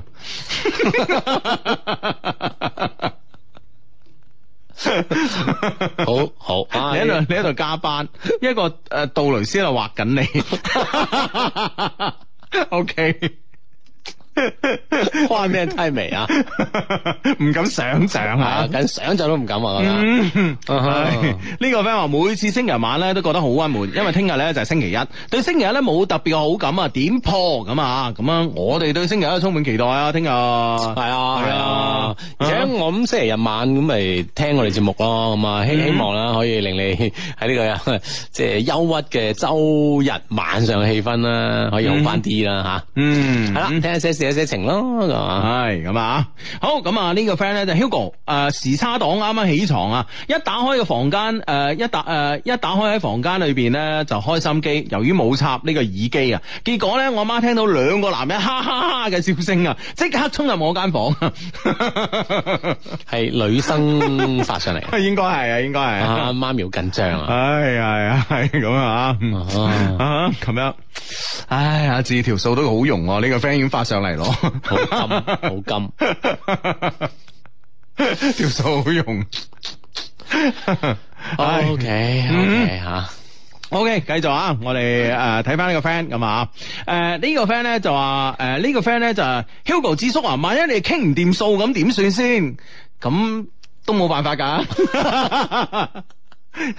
但係我哋我哋出嚟行走江湖傾數咁多次咧，就基本上冇乜傾唔掂嘅。啊道理上冇乜傾唔掂嘅數嘅係係嘛，係啊係啊，數啫嘛，揾嚟傾㗎嘛，係咪係先？嗯啊唔傾就拆到掂啦，唔傾傾到掂咁樣啫嘛，冇錯啦冇錯啦啊！嗯。啊，哇，啊！呢、個 friend 話一人只限食一次啊！喂，大佬，嗰件嗰碗咩冬陰功幾大碗啊？連湯帶麵係咪先？啊！你再講翻嗰件扒，嗱，人哋人哋明碼五百克食五百克即係一斤啦，啊！係啦再加埋啲配上成斤幾兩斤嘢啊！你一餐食咗咁多係啊哎真係你，咪賺親嘅嘛，咪就係咯嗯適可而止好啦。唉咁啊，我哋而家會唔會好搏命勸啲唔 friend 好去 啦，冇乜嘢。 低調啲咁啊？何必咁張揚咧咁啊？ O K，咁啊呢個 friend 將個杜蕾斯嘅作品發埋上嚟啦，哇！呢、個男仔簡直英偉啦，真係正啊，不得了，不得了真係英偉 啦，我覺得哦係咪先？係咪先？哇！喺唏噓個鬚根、憂鬱嘅眼神，着着一件歪咗嘅背心， 仲露咗多少條腋毛出嚟？ 性感中帶點不羈啊，簡直係係 咯，不羈中又帶住些少唏噓咁，你真係。真係攞命啊！真 係。好呢個 friend 咧同我哋講開即係呢個即係話誒聊聊天見面問題啊，頭先講嘅話題啊，嗯係佢話準備見面啊，聊得很深，相低畢業之後咧，同一個女生關係幾好啊，我一直都霸住佢啊，嗯七夕前夜咧我都陪佢過到七夕咁樣，嗯哇！過幾日咧我就要同佢出去玩啊，但係佢好似唔係。太想同我單獨出去咁樣，嗯我哋嘅共同嘅朋友又少喎，誒、已經借此為借口啦咁樣，但係咧我對佢嘅感覺咧，但我對他的感覺太強烈，教下係我啦咁樣。嗯，啊，其實都約好咗啦，咁誒對方唔係太想，係咪都係半推半就啦嚇？嗯其實都多多少少都肯應承嘅，係，係啦，嗯繼續啦嚇，揸緊啲啦，七夕嘅都陪佢過啦，咁呢係咯件事大家有啲嘢都心知肚明嘅，係啦，冇錯啦。同埋咧，誒、其實追女仔咧，千祈咧就係、一定咧要有呢個恒心，千祈咧唔好俾對方咧覺得你好似誒、哎追咗一輪咧，誒、好似追唔到啊，即刻咧就係誒誒即刻咧就變晒面口係啊，咁樣變晒變晒面口咁樣咧，就其實咧俾人覺得你好 cheap 噶，知唔知啊？啊，俾多啲機會同時間咧，呢個女生係扭令啊嘛，嗯咁啊多少都會扭令下嘅嚇。嗯，係啦，冇錯啦吓。好，咁啊呢個 friend 咧就話誒、我老婆就嚟生啦，好緊張啊，吉仔啲一些事一些情啊，冇嘢噶冇嘢，一定咧順順利利啊。嗯，係啦，母子平安咁啊，一個好健康、好開心、好靚嘅 B B 係嘛？嗯，呢、個 friend 話哇，我同我前女友都用開杜蕾斯噶，咁樣。嗯呢樣嘢會唔會好多 friend 都有共鳴 啊？喂，會唔會轉女朋友係轉牌子噶啦？阿志，唔知喎、啊因喂，為你覺得個牌子係男仔定定女仔定咧？即係多數我諗都係男仔定嘅，嗯係啊係啊，嗯女仔道理上冇咩太大嘅意見，會唔會係喺嗯呢方面啊？嗯即係男仔把控權大啲喺呢方面嗯啊，，我唔知啊，係嘛係啊，女朋友少。 啊 小弟不才，一兩次多啊。 ，OK OK， OK，手上咧揸咗一封嘅 email 嚟自我哋充滿感情嘅電子郵箱啊，loveq at loveq dot cn，loveq at loveq dot cn 啊，loveq 嘅拼法係 L O V E。Q 係嘛，Love 啊 Q 係嘛，好親愛相低你好啊，開門見山啊，希望咧呢封 email 咧可以喺本周讀出，八月二十二咧或者二十三號咧就最好噶啦。簡單介紹一下我自己，我叫 L 係嘛，括佬例牌温馨提示，阿志咧唔使擔心，全文咧只有兩個人咁啊，L 咁啊，嗯二十個人我都唔擔心啦，而家 兩個人 真係 你心諗，喂，每日得二十個人香格里拉食就好啦。我就睇你一封 mail 點樣寫二十個人 入去，真係啊！你自己寫唔寫得掂啊？係啊寫得掂你 真係金融啊！ 係啦，即係啲人物關係你係點樣處理係嘛？佢幾時應該出現？佢之間互相係咩關係？嗯係啊你寫出二十個人啦， 係啊係啊。啊，我真係唔驚啊！啊，喂，誒、誒、你話你話咧，我哋睇啲金融嗰啲武俠書咧吓，誒、你譬如譬如話咩誒幾次嘅武林大會，係出現嗰啲人物名加埋有冇二十個啊？你覺得？可能多出現嘅應該都有廿個嘅，嗯即係出現一次半次嗰啲唔係啊計埋咧就唔止啦。真係譬如話呢個誒咩咩咩啊。華華山論劍咪得嗰幾個啫。 即係譬如話有有幾場咩武林大會好犀利噶嘛，少林寺啊，或者係咩咩咩咩咩咩莊啊各嗰門各啲。派都有啦係啦，繼續翻翻我嘅節目啊，一些事一些情咁啊，讀到呢封嘅 email 嘅時候咧，就阿志咧就拋出個問題，就話二十個人你寫唔寫得落咁啊？即係啦刻你有 friend 咧就話，如果你睇慣《紅樓夢》嘅話，可能真係 O K 嘅 喎。嗯吓，即係睇得慣啫，你寫唔寫得出呢件事係兩個概念嚟噶嘛。你估你曹雪芹係咪先？啊係啊，啊唔一定噶嘛。啊，呢個人啊嘅關係你點處理啦，係嘛？係冇錯啦啊呢。樣嘢我真係唔擔心啊。係啦，誒關於誒英國簽證嘅問題咧，Alex 咧就同我哋講話。係啦，咁啊呢個 Alex 咧就係英國嘅 friend 嚟啊。佢話關於英國簽證咧，如果各位 friend 有足夠嘅時間咧喺中國辦理咧，我建議都係喺呢個廣州城建大廈嘅英國簽證中心辦理，因為咧你去日本辦理呢個英國簽證咧，可能要出示更多嘅資料啦，而且要辦理好多嘅翻譯文件，相對嚟講可能會比較複雜，同埋咧喺中國辦咧仲可以揾專業嘅中介代辦簽證，會節省好多嘅手續，特別推薦呢個城建大廈廣東中旅旅行社代辦。嗯。哦，可能佢之前嘅辦理都係咁樣辦咁樣樣、嗯 a l e x 俾一些事一些情啊嘛，UK 係嘛，嗯，咁啊，其實咧，我我反而覺得咧，誒、去啲中介辦咧，不如自己辦係方便嘅。係嘛，啊，因為咧，誒、我係誒好多個國家嘅簽證都辦過啦，我都係自己去嘅。我成日覺得咧，即係揾啲中介咧，唔知即係即係唔知點樣，係嘛唔知點解啊。反正嗱，人哋要補啲資料，佢係要揾你嘅，係咪先？你仲安排唔到自己嘅時間啊？咁樣樣嚇，係。啊，係啊係。啦，咁啊，即係當然啦。如果你即係辦開咁有經驗，肯定我會自己咧相對會比較方便啦。如果係真係覺得，誒呢件事覺得自己都覺得好複雜下咧嗯，或者專業嘅中介咧，其實都幫到手其實嘅。未必㗎，真係阿志，我覺得未必啦，真係未必啊即係譬如咧，我上次咧辦嗰個瑞士嘅簽證，啊，瑞瑞士嗰個簽證官咧真係好嬌條扭令嘅，嗯哼啊，又係單邊大耳環嗰啲咧，我都懷疑佢性取向嗰啲，哦咁咧、就。 誒，左邊大機定係右邊大機 話？唔知啊，係冇咩研究啊。呢啲好似係左邊大誒、呃、大粒石嗰啲係機係嘛？唔知係嗯咪啊嗱、我唔我唔我唔歧視同性戀啊，只不過我想誒、呃即係好好似聽講話江湖上邊有有一啲嘅即係約定俗成嘅嘢啦，啊嗯咁啊為為為增加自己嘅知識面而問呢個問題吓。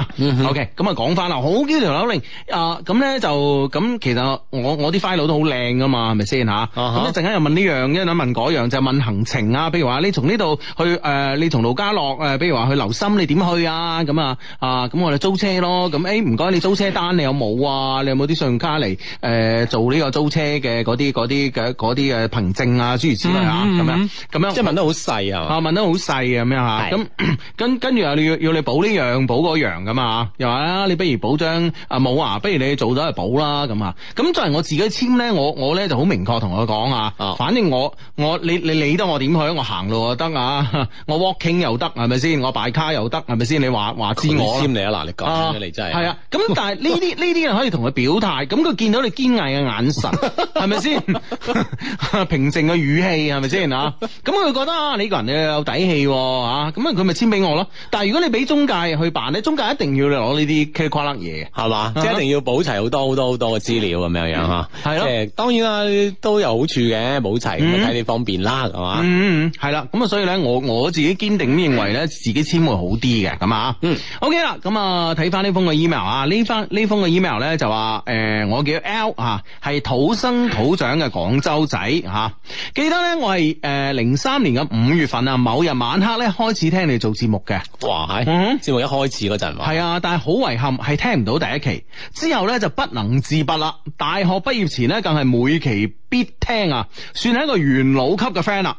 聽過你哋嘅大笑啦，啊 Hugo 嘅埋你單啦，阿志志嘅啊你個人啦啊，嗯經歷過你哋從九七四啦到一零三六啦到九九三啦到網絡直播啦，再到而家嘅雙語廣播啊，以及呢最近得知呢，床前明月光居然可以排喺華語歌曲排行榜嘅榜首咁啊，係粵語歌曲排行榜嘅榜首啊。係啊！我從當初初三嘅學生咧，到而家已經投入社會工作咗 N 年啦。感謝你哋啊，一路以嚟嘅陪伴。雖然咧而家唔係每期必聽，但係咧一有機會咧，總會即刻咧下載翻嚟啊，下載翻嚟啊，咁樣 update 翻最新嘅節目嚟聽。而且咧總係能夠聽到比較關鍵嘅內容，譬如咧最近 Hugo 咧激動。動哽泣宣布咧，全身心投入 Love Q，聽到我全身起晒雞皮啊！或者咧呢個咧就係與兩路嘅緣分啦，咁樣啊，系啦，咁啊，其實咧，我哋好多 friend 咧喺我哋喺個 email 當中咧，都係講述咧同我我哋之間呢十嗯幾年、十二年嚟嘅故事啦吓。其實睇每每睇起身咧，其實多多少少都會真係有啲起雞皮嘅感覺噶喎。嗯，係係啦啦。今次咧喵過嚟咧冇乜感情嘅問題啊，只係想分享一些事情，俗稱晒 命。分享就係晒命。 喂，呢個 friend 真係晒喎， 佢睇嚟我哋作翻篇二十個角色嘅郵件發俾你哋啊，智叔夠膽你就讀出嚟咁樣。仲要係啊智叔讀喎，啊 讀好簡單嘅咋，你明唔 明啊？哇，真係你讀出人哋明嗰度唔簡單 啊，阿志。哇！呢、個人真係已經我你可以着手 寫啦啊！我睇你呢篇大作幾嚟寫到嚟啊！誒、再一次公佈我哋嘅郵箱地址啊，loveq at loveq dot cn l o v e q at l o v e q dot cn 啊！歡迎你可以着筆啦啊！嗯，聽咗十二年嘅節目啊，總要總結下自己，誒、總要做下呢個成果報告啊。我今年咧，誒三點九號，哦，我今年咧三月九， 三點九。你太嚟啊真係 嗱，真係二十人嘅角色你真係，如果寫成咁，你都幾襟讀啊真係。啊！三月九號係嘛？係，我今年咧三月九號咧收成正果啦，同我嘅太太啊阿 B 咧就領證結婚，啊老婆咧同我一樣都係 friend 嚟嘅，雖然咧時間唔及我長啊，但對於你哋教嘅招數咧，佢都了如指掌，係應對我嘅攻勢咧游刃有餘啊，哎 喂喂，會唔會天賦比佢好啲 啦？ 吸收能力強，係啊，時間短啊，但係吸收得快㗎 嘛，即係啊運運用又得好咁樣，有天分， 冇辦天法分，高啊真係啊！啊係啦，你即係咁好啊嘅太太就即係好似博爾特，特咧跑呢啲一百米咁咧，其實冇得練噶，我覺 得係啊即。係完全係天分嚟㗎係嘛， 即係天生與生俱來。我覺得咧係，譬如話跑步啊、游水啊呢呢啲呢啲誒呢啲誒誒競技，即係完全靠你嘅體能啊，你係靠靠你嘅體能去競技嘅比賽咧，真係冇得練嘅。咁佢都仲有啲動作啊嘅，即係幾幾多步啊？點樣左腳先右腳先嗱，啊？阿志，我覺得咧，你可以練嘅咧就係、你可以練嘅咧就係你企喺嗰，你企喺嗰誒誒嗰誒最後決賽嘅跑道上邊，係啊嗰八個人。啊啊！你可能通過啲技術你可以入到去，嗯但係咧你真係如果冇天分嘅話咧，其實你咁真係呢樣嘢就好難啊你你好難入到去嗰八個人之之中嗯。其實咧，即係我明白你嘅意思，可能就咁理解下，即係你可以練咧，可能練到都係一秒之內嘅嘢嗯嚇。之前嗰九秒咧，嗯即係你天生跑出嚟，係啊。即係你就係練嚟練去都係進步嗰啲啲啲咁。係啊，你進步空間即係因為一一個如果冇天分嘅人，你係根本上喺呢啲項目上邊你係唔得噶。嗯真係唔得，你你唔同一啲誒，呃譬如話更加有更加有技術嗱，當然跑步、游水都有好好勁嘅技術含量嚇。係但係譬如譬如話咧，睇足球又好啊，呢啲團體性嘅運動咧，團體性啊啊，或者啲球類啊，係啊係啊啊！可能你未必係全世界天分最好嗰、個啊，但係咧由於誒、呃你對波勁啊、配合勁啊、教練勁啊、戰戰術勁啊，你都可以可以攞到呢個世界盃啊，諸如此類。嗯但係咧呢啲呢啲呢呢啲游泳 啊，呢啲咁嘅跑步啊、跳高啊，呢啲係冇得冇啊得。咁喺戀愛入邊咧，會唔會有天分呢一說咧？誒就好似佢嘅啊呃相佢相信太都會太，有㗎佢太太就天分比佢高啊。嗱嗱， 我覺得咧，誒喺拍拖裏邊咧，咩叫天分咧？阿志就係有啲人咧，佢真係天生咧就好受人歡迎。啊哈，嗯咁啊當然啦，即係好多人歡迎，包括好多方面啦。首先佢相貌啦嚇，嗯第二個談吐啦嚇，嗯第三個佢本身嘅背景嗯啦啊嗯，佢嘅即係等等啦嚇，呢啲咧都係受歡迎嘅原因之一啦啊，望住我講就得啦，其實嚇。啊你講嗰啲，OK OK，我 哋不如讀喵啦喎。 唉，咁啊，識到一位天分好高嘅太太啦。嗯。啊係啦，咁啊，誒、佢啊對你哋教嘅招數咧，啊都了如指掌，應付我嘅攻勢咧游刃有餘啊，導誒、呃、導致咧我追佢嘅時間咧食咗不少嘅檸檬啊嗯，好彩啊，我早就領悟到霸住嘅精髓就係長期霸住。 嗱，有恒心之人啊！呢個我唔理你用咩招，我一招致勝啊！我霸住， 係啊我霸住你真係呢樣嘢又好難 講。而且係長期霸住啊，打消耗 戰。係啦，長期霸住啊，唉真係抱得美人歸啊系話。啦，中間咧省略一萬字嘅過程啊，最即終係食呢檸檬過程全部省 略。今日又食咗檸 檬，今日又食咗檸檬。 O K，我哋都明白呢一萬字嘅，即係嗰啲辛 酸嘅。系啊，咁啊，系，終於咧，最終啊，抱得美人歸啦。而更加值得興奮嘅係咧，我哋個 B B 咧，亦將於咧今年嘅九月底咧出世啦。哦，二零一五年嚟講，誒呃二零二零一五年啊，對於我哋嚟講咧，實在係太不平凡嘅一年。八月二十七號同樣係個不平凡嘅日子，呢日呢，就係、我老婆嘅生日。阿 B 嘅生日啊，L 嫂啊 B 嘅生日吓，我希望咧你哋可以讀出呢封嘅 email 啊，以及咧得到你哋嘅祝福。作為十五年嘅我啊，送俾老婆嘅，作為十五年嘅 friend 嘅我啊，送俾老婆嘅生日禮物，有你哋嘅祝福咧，我哋咧先至會覺得完美。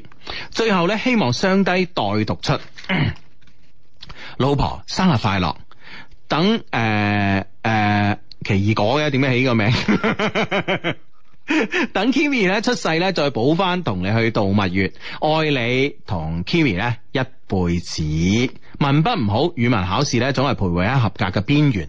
望兩老見諒，再次多謝兩老，一定要做到八十歲。最後咧，附結婚合照一張，襯媽咁樣啊！嗯，係啦，咁我我哋喺郵件度咧見到佢結婚嗰張相啊，嗯呢一對新人啊，嗯非常非常之襯咁樣。非常非常襯係咪？系啦，祝福兩位，同埋祝福你哋嘅 B B 咁吓，嗯一家人啊好開心，好健康咁樣吓，嗯我哋都係兩個都係我哋 friend 噶嘛，嚟緊呢個 B B 咧，相信都係我哋嘅 friend 嚟噶啦，咁樣啊，係一齊一齊開心噶嘛，嗯。八月二十七號嘅生日快生日係嘛，系八月十七號，阿 B 生日快樂！生日快啊樂，生日快樂。嗯，係啦，微博上面呢個 friend 咧，Miss L 心裏話佢話咧，其實好耐冇聽節目啦，今晚聽翻咧，仲係以前嘅嗰種味道，邊聽節目邊玩微博，聽完節目咧就好好瞓覺，聽日好好工作咁嗯樣，一個好開心嘅周日晚上啊吓，多謝你 Miss L 咁啊，繼續聽翻我哋一些事一些情係 嘛，嗯，係啦，咁啊，呢 個 friend 咧仲講緊，仲講緊呢個食嘢喎，佢話嗰條啊辣椒可唔可以唔食啊？哦，因為我啊食埋噶啦，嗯，咁勁啊你，有咩啫？係咪啊先？咁啊咁其實道理上就將碗入邊嘅食晒就吉得㗎啦啊吓，即係道理上應該咁樣，辣椒要食會唔會有啲過分咧咁啊？咁你食落去，你你其實啊，我同你講啲辣味全部喺湯度，呢個辣椒反而咧係成碗裏邊最唔辣嘅嘢。係嘛嗯， 即係攞嚟調劑下仲好啊。係啊，咁啊，你啊可以可以試下嘅。係咯，補充下啲維生素，你知唔知啊？維生素 C 辣辣椒咧含有好豐富嘅維生素 C 啊！喂，阿志啊，我覺得、嗯我覺得呢壇嘢咧講開又講下，我真係再研究下，再研究 下。俾少少時間，唔即係心裏面嘅算盤係咁打，係咁打。係嘛係心裏嘅算盤係咁 打。我嗱講得出做得到啊！免費入我哋單，半價入我哋單，呢樣嘢咧全部都 OK。我係只不過咧，我覺得咧，誒嗱誒，俾多十五分鐘我諗諗。啊啊，我覺得咧，既然咧玩得呢個挑戰咧，大家為一碗麵半誒、呃一個扒咧，我覺得咧啊咁樣誒咁、樣去去玩咧，其實都好玩，但唔算最好玩。啊我哋要玩得勁啲，盡啲。嚇！啊，即係既然都要傾啦，嗬，就傾多啲嘢翻嚟係嘛，係同啊大。家一齊玩㗎。係啦，係啦，係啦，啊！俾我俾十五分鐘，我諗下，一陣間咧十一點鐘之後嘅呢個普通話版本，我繼續聽下，誒、呃將啲最新嘅諗法一齊，阿志我哋再探討下，好嘛？啊係係，我嗯哋即係咪後之後，我哋傾一傾啊嘛。嗯，係啊啦，咁啊呢個誒呢呢呢個 friend 話哇唉嗯，一個月就可以完成呢個即係涉及二十幾個人物嘅巨著喎。一個月啊，啊，而家今日八月二十三號，等你嚟緊九月二十三號左右咧，啊！哇！我哋使唔使用個半鐘成呢篇大作啊？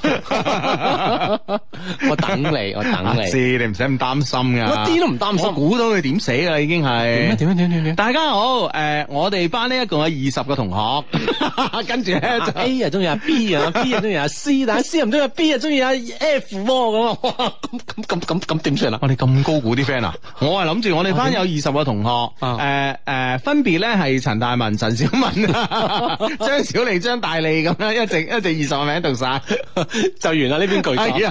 啊，有二十個人物。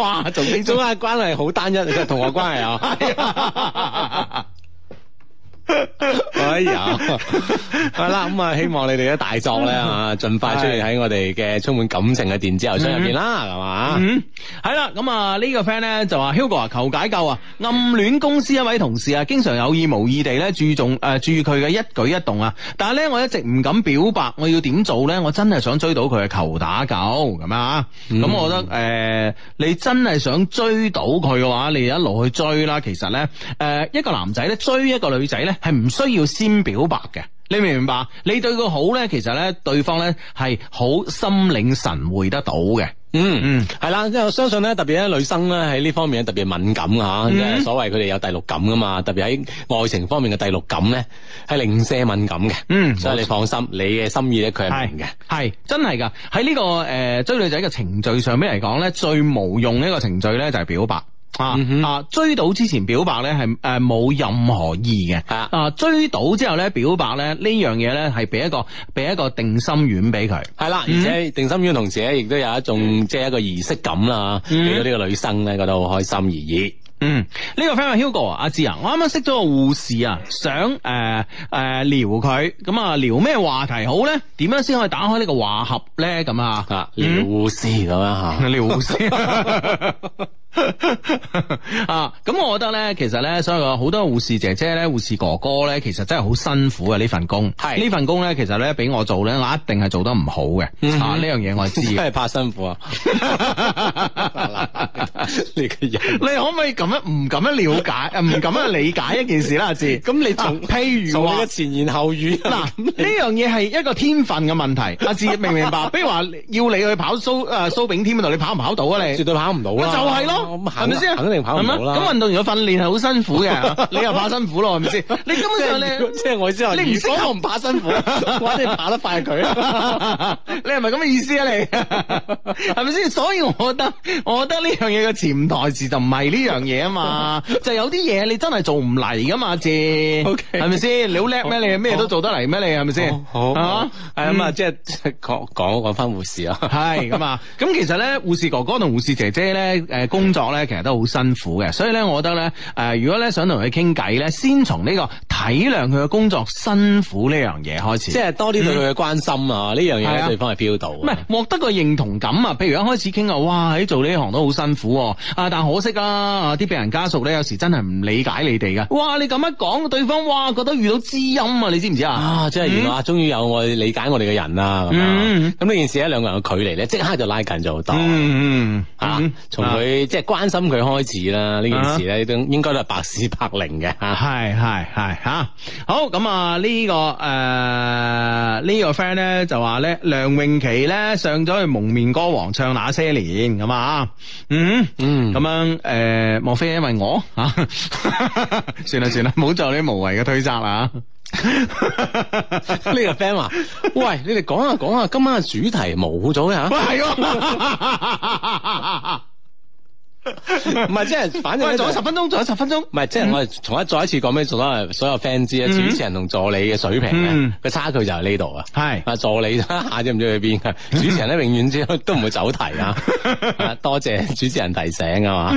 唉，呢、個 friend 話 Hugo 好醒啊，咁都諗到呢個巨著嘅開頭啊，俾你估中添。 嗱，阿姐，真係巨啦！呢個注真係巨啊！OK，咁嗯啊，誒呢呢咁我哋我哋翻翻我哋主題啦。嗯誒即係話，如果我哋通過好多嘅網網絡上嘅軟件啦嗯嚇，去認識咗對方之後咧，都傾得好好咁樣。咁你哋嘅係點樣先會見面咧？或者見面係傾咩咧？嚇，點樣用咩辦法促使對方出嚟面即係見面咧？咁啊，嗯今晚嘅主題咧，同大家圍繞一齊傾傾你哋嘅經驗，係嘛？係啦，冇啊錯，啦俾好多咧喺度網絡上傾緊傾得好歡嘅 friend 咧，佢都唔知點見面好啊，俾、嗯哼多啲經驗嘅分享佢哋啊。系啦，冇錯啦吓。OK，咁啊，诶、呢、個呃 friend 咧就話，相相低請教啊！我識咗個新同事，相處幾日咧，我哋好多話題。晚黑咧，亦會誒、呃叫我陪佢啊，呢、個女仔啊，呢、個誒誒、呃同事係女仔嚟㗎。晚黑咧，亦會叫我陪佢去超市啊，買下嘢啊。落班亦會叫我搭佢翻屋企。佢屋企好近嘅啊，但係咧點解咧到咗星期六日咧，佢從來咧就唔揾我嘅，一到上班時間咧就好主動揾我傾偈喎。唔通我真係解悶工具？最近佢啊都唔需要我搭佢翻屋企啦。一誒話咧有有人問長問短，好煩。相低各位 friend，個女仔咧想點咧？我仲會唔會有機會咧？嗯，喂，如果一至五嘅交流係好即係好順暢嘅話，而且都密切嘅話，其實道理上嘅機會係大把喎。會唔會咧？嗯即係星期六日去，佢真係有另外其他嘅嘢做咧，或者點樣樣啦？例如聽心機啦。啊，即係呢 個好好必要嘅元素啦，嚇咁樣嚇，會唔會係咁樣樣啦？嚇一至五嘅係交流，如果係 O K 嘅話，係我覺得係真係有機會繼續嘅喎。嗯係啊，繼續啊，或者你要係嘗啊試了解下佢周末嘅嘅活動，或者試一試可唔可以約下佢嚇，哼，啊哈。邀約下對方，睇下佢作咩，作出一個咩反應啊。同埋咧呢度咧，誒、呢、個女仔有句説話咧好重要，佢咧就話咧最近佢都唔使我搭佢翻屋企啦，話咧有人問長問短好煩噶嘛。我你覺得係邊個人問長問短咧？我覺得咧應該係女仔嘅屋企人。啊！點解成日有男仔搭你翻嚟啊？唔嗌佢上嚟屋企坐啊？咁咁啊，啊會唔會就係即係佢屋企咧，即係對呢個女生嘅管咧嚇，嗯管得比較嚴啦嚇，星期六日嚇。嗱，誒、我覺得咧呢個係可能係誒、其中一個原因。係咁，另外一個原因嘅話咧，就係咧誒，我覺得呢個女仔咧係冇男朋友嘅。嗯嗯即係從呢個推測啊。係啦，從呢個推測啦，冇男朋友，所以咧，當一個男仔咧送佢翻屋企嘅時候咧，屋企人咧就會有呢啲嘅有呢啲咁嘅疑問嘅存在噶嘛。咁呢樣嘢咧，對我哋嘅 friend 嚟講咧，一定係一個非常之好嘅消好息消。息啊！嚇，既然咧佢冇女朋友，屋企係管得咁嚴嘅話咧，嗯可能有啲一至五嘅呢個約會咧，係會唔會更加嚟得充分一啲咧咁啊？嗯啊嗯，呢個 friend 話二十個人，我將屋企人全部介紹一次咧就夠啦。我一家大細共二十八 個人，啊呢個大家族啊係啊，食飯兩圍台都逼喎，嚇，係啊，我可以將你 三圍台啊要， 啊將你家族嘅史嚇，係啊寫出嚟 喎。 假屎係啊！啊，即係無論我哋覺得 O 唔 O K，起碼你屋企都即係， 誒有個記載啊，係咪先？ 誒你可以着筆啦啊嚇。係呢、個 friend 話，相低人幫手有冇 friend 咧係割過雙眼皮噶？我由初中就想噶啦，但係一直好迷茫啊，求盲公竹咁樣啊。嗯，你有冇 friend 割過雙眼皮啊？哦，我知邊個，邊個邊個邊個邊個啊？講唔講未啊？女主持。咁咁樣 算啦算啦算啦算啦啊係啦係啦係啦，係嗯啊，但我冇直接識到，即係好熟。我可能我知道佢割咗，但係嗯我即係冇話好熟到佢講俾我聽話割咗，咁我真係唔知人哋係點割㗎喎。嗯我知道同熟嗰種係兩件事嚟㗎嘛。反正咧，我我而家咧就我而家咧就即係知道好多人係誒、呃做呢啲微整形啦，咁啊，係咁所以咧就誒、呃特別咧見到一啲雙眼皮女生嘅時候咧，我都會誒、呃稍稍加留意咁望一望啦，咁啊，即係望多兩眼係嘅。啦係啦，慢慢咧我就知道咧係有啲覺得好嘅，有啲係覺得唔好嘅咁。肯定係啦，嗯呢個即係睇呢個醫生嘅水平問題嗯啊。，有啲咧可能誒、呃我覺得咧呢樣嘢咧最關鍵係同你嘅皮膚有關哦，係。都有關係。係啊，哦，係咪咩疤痕性皮膚誒、啊？呃可能係疤痕性皮膚啦，定係咧，即係誒、我唔知啊。反正有啲人嘅皮膚會相對粗啲啊。咁咧，嗰啲人嘅皮誒，嗰、啲人嘅割雙眼皮咧，嗰嗰嗰誒誒嗰條界咧，嗰條疤痕咧就唔唔得圓滑，你明唔明白？係係係有啲即係即係即係好似有啲鋸齒啊嘛。係啊， 咁啊即係冇講啊講得咁誇 張啊，即係係就冇咁誇張。係就冇咁順滑嘅嘅。咁嘅意思系啊。啦係啦，有啲咧可能個皮膚咧，誒、稍微細膩啲咧，嗰條界咧就順滑好多嘅。嗯。嗯，咁可能會唔會真係同呢間醫院或者同呢個醫生嘅手勢咧好大關係啊？嚇，咁可能呢方面真係要同一啲即係有呢方面經驗嘅人去交流咧，咁先容易得到一啲正確嘅指引啦嚇。嗯啊，有有咁樣經驗嘅 friend 咧都可以咧，我哋同我哋一齊分享下嘅嚇。嗯。呢個 friend 話我誒通過啲社交網絡見面咧，我佢話我讀書嗰陣就借書咯，咁樣傾下傾下，誒、圍城教啊嘛，咁樣一借一還兩次見面啦，咁樣係啊傾得好咁啊講借書啊嘛。嗯，係咯，咁啊通過借書可以真係有一次見面嘅機會啊！係咁啊。OK，咁啊呢個 friend 話同佢傾個傾偈，傾咗誒，同佢傾咗年幾啊，差唔多兩年啊，先至誒見第一次嘅面。嗯，喺網絡上面傾咁耐，已經第一次見面啦。第一次見面嘅時間呢，二零一三年嘅八月二十四號，梁嘉文，你記得我嘛？佢哦聽緊㗎。啊嘉文啊嘛，希望記得啦，咁啊，傾咗年幾先見面啊！其實咧，真係我我我覺得咧喺網絡時代咧，我啲 friend 咧係真係喺網上咧同一個異性咧係傾好耐，大家都唔出嚟見面嘅喎。嗯啊，我覺得我有時我都等佢急啊。即係大家咁咁忍得嘅，係嘛係啊係啊係啊！我哋約啦，我我八卦下，我啊 我路人啦，我路人甲啦。係啊，咁樣佢有有乜有？佢話幾好啊！即係我我我我我 friend，我 friend 其實都都。算唔算宅咧？正常啦吓，係正常宅啦，咁啊唔算特別宅啊。